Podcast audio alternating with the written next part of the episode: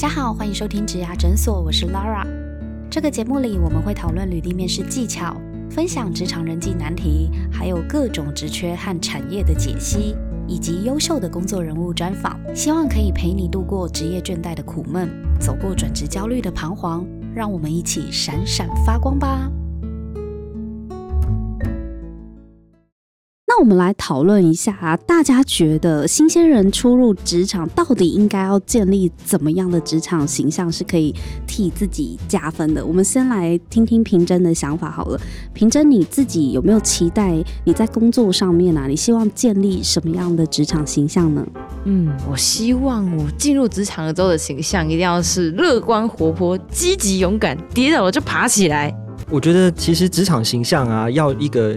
大学生去想，其实真的就有点难。我觉得职场形象其实是比较像是累积来的。那因为刚踏入职场的新鲜人，他对职场的形象一定是很难抓到头绪。所以呢，我觉得企业训练就相对的很重要。那像是我们何家人，其实都有提供训练，然后去帮呃职场新鲜人去建立形象。我们就是要在培养伙伴的六大能力。那为什么要培养六大能力呢？我们发现这六大能力呢，不管你是新鲜人，或是已经有一些经验的一个伙伴，我们觉得这六大能力呢，都是可以带动你不断的成长的一个非常重要的关键。像是第一个学习成长力，诶，什么是学习成长力啊？在合家我们会举办很多的在职训练、读书会等等，那主要的目的是促进同仁去思考。那我们创办人其实本身也很喜欢阅读，所以他常常跟伙伴们分享阅读的心得。我想这也是塑造成呃一个学习性组织的一个非常重要的关键。真的诶，因为他们本身是教育单位嘛，所以包含同仁本身也是在职场上面还是要非常积极的学习成长。嗯，没错。我觉得这件事情真的很重要，这样子团队的竞争力才会提升。那第二个呢是创新力。诶，创新力可以培养哦。就像我刚刚讲的，何家人是一个教育产业，所以我们非常期待同仁对呃教育趋势有基本的了解，像是我们的现在的伊尼巴克纲、未来教育或是 SDGs 等等的，这些都是教育界热门的话题。所以你要知道这些东西，你才有办法呢去构想未来的教育会是什么样子，然后去激发自己的一些创新的思维。什么是 SDGs 啊？SDGs 的话，它是现在由联合国所提出的。它就是永续发展的目标哦，嗯，所以必须要去掌握世界教育的趋势，没错，嗯，它才能够激发所谓的创新的能力嘛，嗯，没错，因为英语教学它不纯粹只是英语教学，我们希望带给学生的还有在教育上面的一些呃思维，还有一些理念，它其实都会透过教育这条路去传送给学生，就不单纯只是让你练习英语的口语或是单词或是文法这么单纯而已了。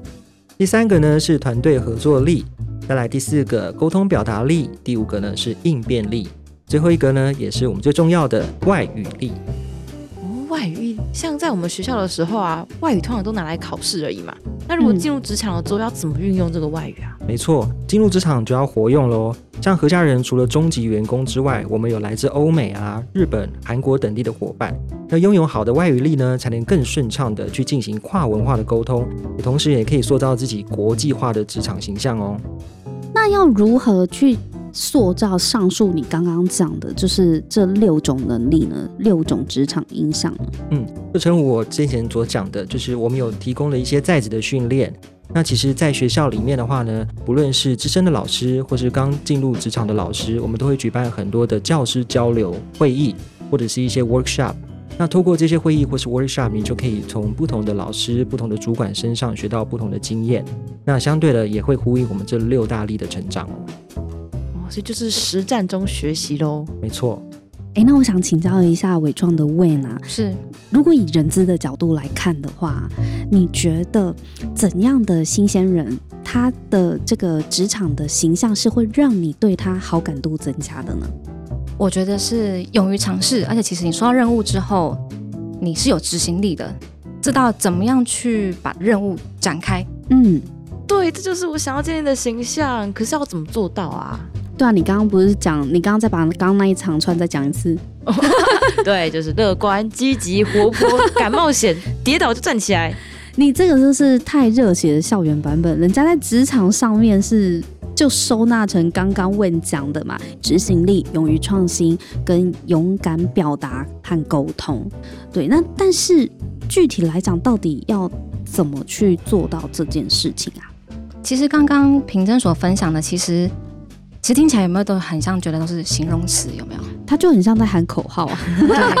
对，我就是我具备这样子的人格特质，等等等等等等。但其实这边想要分享一个就是呃人资的观点哦。其实有时候我们看到呃人选提供履历表的部分，其实我们都会有点点担心他只提供了形容词，但后面可能没有举例。具体来说是为什么你很热情啊？为什么你很有执行力？那你是怎么展开的？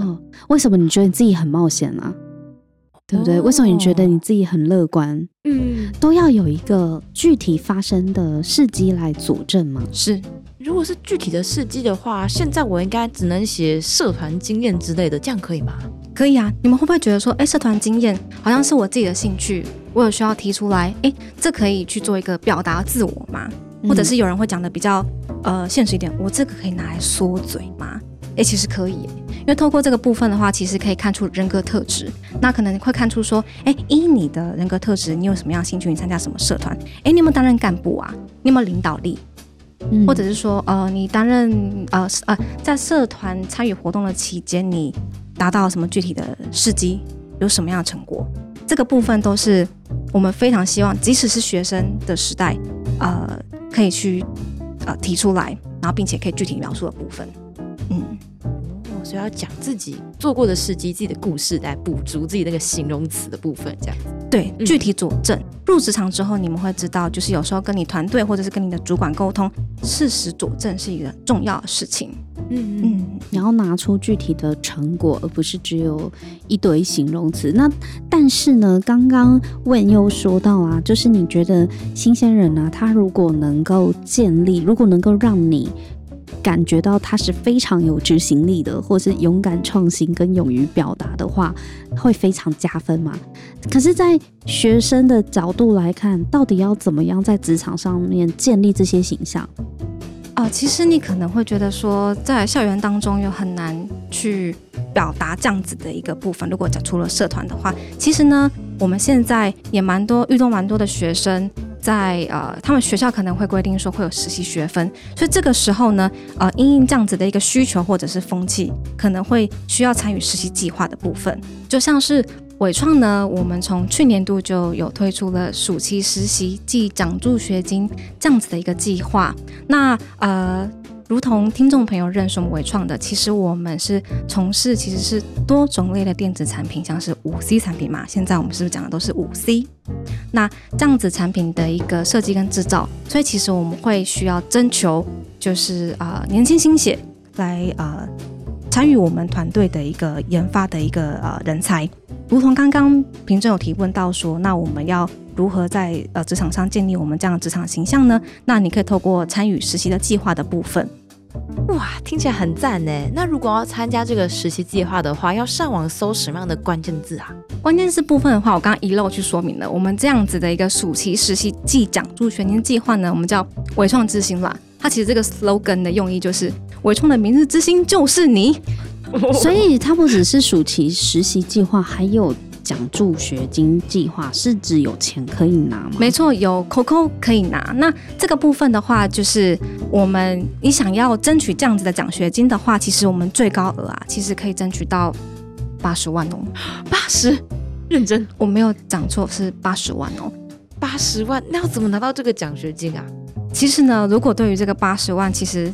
很很有兴趣的话呢，因为毕竟我刚刚讲的，我讲的是暑期实习季嘛，奖助学金计划，那会必须先参与我们啊为期两个月的七月跟八月的暑期实习之后，我们经由就是部门试做，然后发挥你在啊学校，你可以验证你的所长，能不能够呃帮助你建立呃这样子的职场形象，跟你的学校所学是否能够为。我们职场上所运用之外呢，我们会进行最后的期末评比。而总是进来实习之后，我们可能由我们的主管们、大主管们会打分数嘛。那之后，呃，期末发表完成之后的话呢，也会呃征询学生的意愿。哎，你经由这次的一个实习的体验，你觉得感受如何啊？要不要转正呢？对呀，想不想跟我们合作啊？嗯，对。毕业及就业，没错，这个八十万是指补助的学费吗？应该说就是一个呃总体的奖助额度啊。哦，是什么样的学生才可以报名这样的计划？其实如同刚刚说明的，我们是针对研发人才，所以如果你是工程、呃电机、电子、机械，或者是资工、系所等等，因为现在我们讲求就数据人才，你可能有 programming 的技术，或者是你是硬体研发，或是机构研发等等。那这个部分的话，都可以参与我们这样子的一个奖助学金的计划。所以文科生就拜拜了，对不对？但是如果你会 programming，嗯，对。哦所以没有限系所限能力。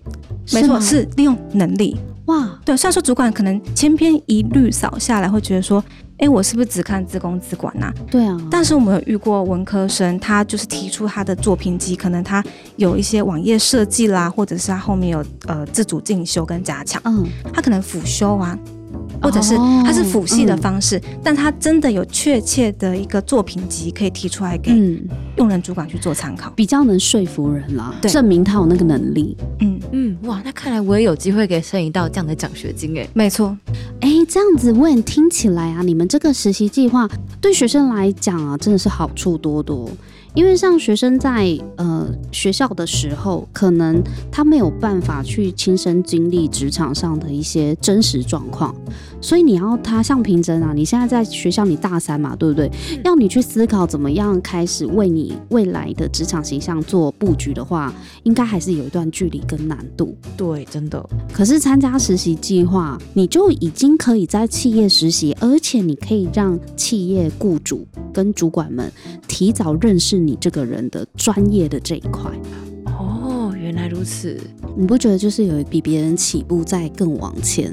然后这样子，如果你毕业之后，你也可以比较有机会无缝接轨啊。嗯像刚刚讲实习转正，就是一个很好的案例。对耶，所以听起来在就学期间一定要有实习经验吗？你你现在有过实习经验吗？有。那你觉得呢？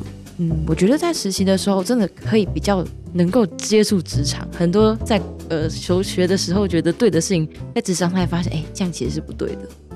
那你觉得在你的实习经验里面，有去锻炼你自己想要的职场形象吗？哇，没有哎。但我觉得听完这集，让我才知道，看来要在实习的时候就要先建立好这些形象，不然进入职场的时候可能就来不及了。对啊，所以我觉得之后你可能在慎选实习计划的时候，要再练习一下。就像 Wen 说的，就是其实主管也在观察你啊。虽然你只是实习生，可是从人资跟主管的角度，他也是会在评估你这个人，就是在工作上的态度面啊，或是像创新啊、善不善沟通啊、敢不敢冒险。其实大家都默默的在看。哎，那想请问一下 Siler，请问何家人有实习计划吗？有的，我们有实习计划呢。那实习计划主要是要让大学生提早接触职场的环境。那我们的实习计划呢，主要是有四个职位，就是行政老师、幼儿老师、安亲老师，还有美语老师。那在实习的申请上面的话，我们基本上是不限科系的，所以实习生呢可以透过我们的官网先去了解一下我们这个行政、幼儿、安心、美语教师大概工作的呃大概内容是什么，看哪一个呃职位呢是比较有兴趣的。那基本上我们都非常欢迎对教育有热情、有热忱的同仁加入实习计划。那相信透过实习计划呢，呃，你不仅可以直接接触小朋友，因为我们有半年的时间，你会直接做台上的现场教学，然后会有资深的老师为您指导，所以你就慢慢可以塑造自己的一个专业形象，还有教师的形象。哦，原来如此。那除了实习计划呢，呃，我们对于正职的同仁啊，也有提供第一年的训练以及回训。所以在每一场训练，其实都会有全国的各地的老师去相互交流，激发创新力。所以呢，你会遇到很多来自全国各地不一样的地方的老师，他们会聚集在一起，然后彼此交流，呃，可能对教育的想法或是教学上面的一些技巧。那除此之外，在呃我们的呃第一年过后，我们就会有职涯的发展规划。那这个发展规划，你可以想象它是一张大蓝图，它主要就是告诉你啊，在每一个包含行政、幼儿、安亲以及美语老师，他在未来的职涯发展会是怎么样的？他需要具备什么样的职能？那需什么样的条件才可以做呃可能做升级这样子的一个概念？哦，这样听起来，公司这边也会帮助新鲜人做未来的规划，或者是形象的建立这部分。没错。怎么这么好啊？对呀、还顺便教你耶，好安心哦。对，因为有一些公司实习计划就真的只是教你工作上你要做什么事情，对，可是能够帮你培训你的专业能力，像刚刚塞勒有讲到的，他们其实很在乎同仁有没有展现六大力嘛，职场六大能力，对，那个就是他们会协助新鲜人去培养这样子的计划。嗯，没错，因为我们觉得，呃，像教小朋友一样，他必须要有一个很完整的架构，小朋友的学习能力才会被堆叠起来。我们对同仁、对伙伴也是这样子的概念，就是不断的去让同仁具有精进自我的一个机会哦。所以啊，你看我们今天这一整集，真的都在探讨学生在跳脱学校之后加入职场，他心境跟心态还有习惯上面，应该要做什么样的转换，才会让你进入职场的时候是当一个顺风顺水、职涯发展非常一帆风顺的新鲜人。但是在这里的话，也要特别的提醒各位学生朋友、听众朋友们，如果呢你是正准备要踏入职场，或者是去年刚毕业，现在正在职场上面打滚跟适应的话呢，有几个心态呢，也想要请学长姐们，就是跟大家分享一下，哪些心态是真的要完全这个观念哦，要改过来，要调整一下，才会比较顺利的呢？想问一下三位前辈，我觉得第一个要调整的心态，一定是你要懂得去建立自己的人脉关系。因为像我们在念书的时候，如果我跟另外一个同学不好，我们最多就是可能冷战或者是吵架。但是在职场上面，可能就没有办法这么随心所欲。那职场呢，其实讲究的是你要有跟工作伙伴的相处，还有主管的应对进退，都要非常用心的去沟通和磨合。那第二个呢，是我觉得你要培养自己的口语表达和文字叙述的能力，因为在职场当中。呃，你可能会遇到很多的时候，你要做提案，嗯，把想法具体的写下来，或是表达出来。真的，没错。如果你的文字能力不太好的话，别人可能就没有办法清楚你想真正想要表达的是什么。很多人都说作文好像很不重要，就是到底为什么考试要考作文？你错了，你只进入职场之后，你才知道你每一个提案都像在写作文一样，起承转合，对不对？没错，如果你连表达一件事情你都没有起承转合的逻辑概念的话，我跟你讲，听你报告，你主管会很痛苦。像针对新鲜人啊，我觉得一个好的提案，他可能至少要具备人事、实地、物等等的资讯，嗯，就是要知道要做什么、为什么做、怎么做、要用多少的资源等等。那有了提案，你团队才有办法进行更深一层的讨论。我补充一下那个沟通能力这一块好了，就是有时候呃也 echo 前面讨讨呃所分享的，就是说呃你在跟呃询问问题的时候，我觉得可以考虑用列点式的方式，这样子主管或是同事其实都蛮明确知道你要问什么问题，那你有呃有哪几点是需要被解决的？那我觉得在询问之前，我们可以把这样子问题一起列出来，放在心里面或放在脑袋里面再去询问这样子。那呃，此此外就是呃，我觉得有时候可能呃，新鲜人他可能没办法直接分辨整个事事情的轻重缓急，所以呃，这个部分就呃呼应到前面有问题可以主动询问，那哪一件事情要先做，哪件事情可以放后面，或许也可以提出来跟主管讨论。那如果呃真的。手边有很多 to do list，那你可以列出来，然后跟同事讨论一下，看可以哪一件事情先做。我觉得这样可能都可以帮助，不管是你跟主管，或是你跟伙伴的关系，都可以更加分。对对对对对，这个我超有感的，就是并不是自己的事情就是最重要的。对，新生人到工作场合一定要改观，就是你现在玩的是一个团队的游戏，你在打的是团体战，你一定要放在团队的角度去思考。我到底手上十件事情，哪一件事情是团队现在最迫切需要的？那当然，我们没有仰赖新鲜人一进公司就一定要立刻分辨得出来，通常也太为难人家了啦。对，但是你可以问呐。哦，这个时候发问的精神就在这里了。原来如此，就前后呼应了前面的提问力跟后面这个问题完全连接在一起了。对，这个就是刚刚讲的，你要懂得发问。好，那也呼应一下刚刚塞尔提到的，其实建立人际关系，就是说，嗯，在团队呃建立的这个伙伴跟团队关系很重要。那还有一个很重要的是向上主动向上回报跟向上管理这部分，可以呃把你。主动回报进度，跟主管说，哎，你这个专案或是你这件事情，呃，已经完成了，那完成到哪一个阶段，那主管也会更放心、跟更安心的把这些事情跟任务交付给你。主动回报真的是还跟学校的习惯真的蛮不一样的，因为在学校啊。你们应该不用主动回报给教授吧？聘正，当然不用。你们根本就是教授发下来的作业，然后就开始我们期末再相见这样子，就到期末才交。对啊，谁会主动跟教授回报说，哎，教授，我查资料做到哪里喽？谁会啊？可是我跟你讲到职场上面，你真的要立刻培养主动回报这个习惯。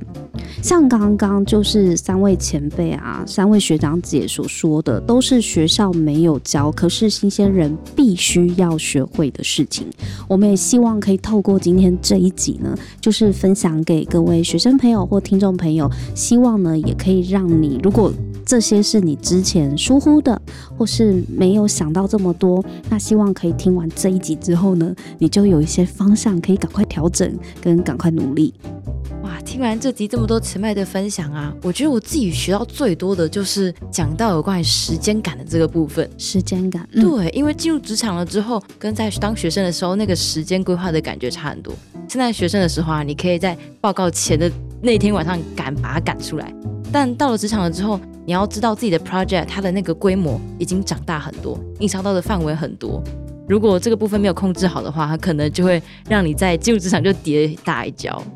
没错，嗯，所以这个真的就是学校不一定会教你这些美感，可是我们今天就是透过这一期的讨论，希望呢能够让你赶快去看一下自己是不是有哪些跟自己现在的习惯不一样的，要赶快做调整。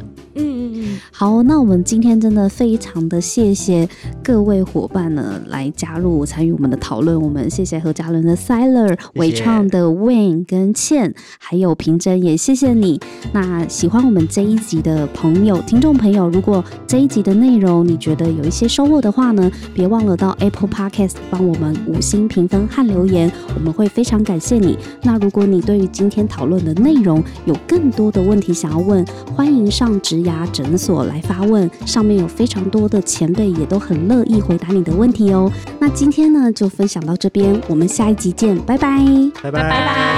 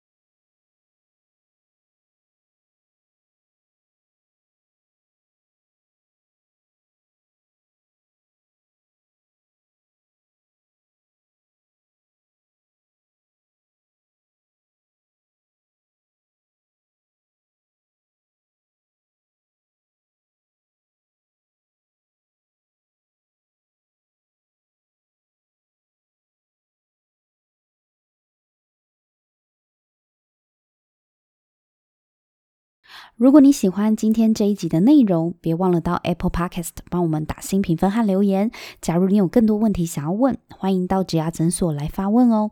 我们每周都会更新，欢迎你投稿想听的主题给我们。